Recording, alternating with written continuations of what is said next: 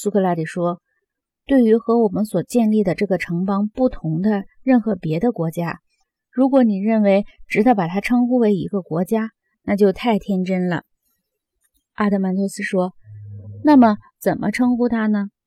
苏格拉底说：“称呼别的国家时，‘国家’这个名词应该用复数形式，因为它们每一个都是有许多个，而不是一个。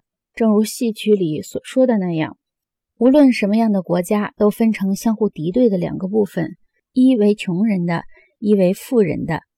而且这两个部分各自内部还分成许多个更小的对立部分。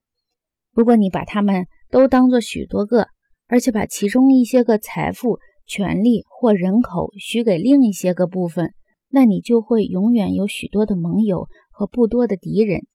你的国家只要仍在。认真的执行这一既定方针，就会是最强大的。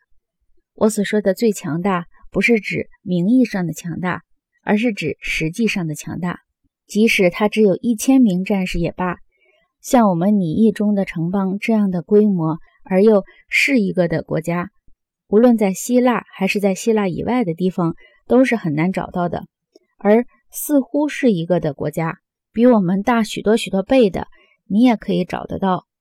或许你有不同的想法吧，阿德曼托斯说：“没有，真的。”苏格拉底说：“因此，我国的当政者在考虑城邦的规模或要拥有的疆土大小时，似乎应该规定一个不能超过的最佳限度。”阿德曼托斯说：“什么限度最佳呢？”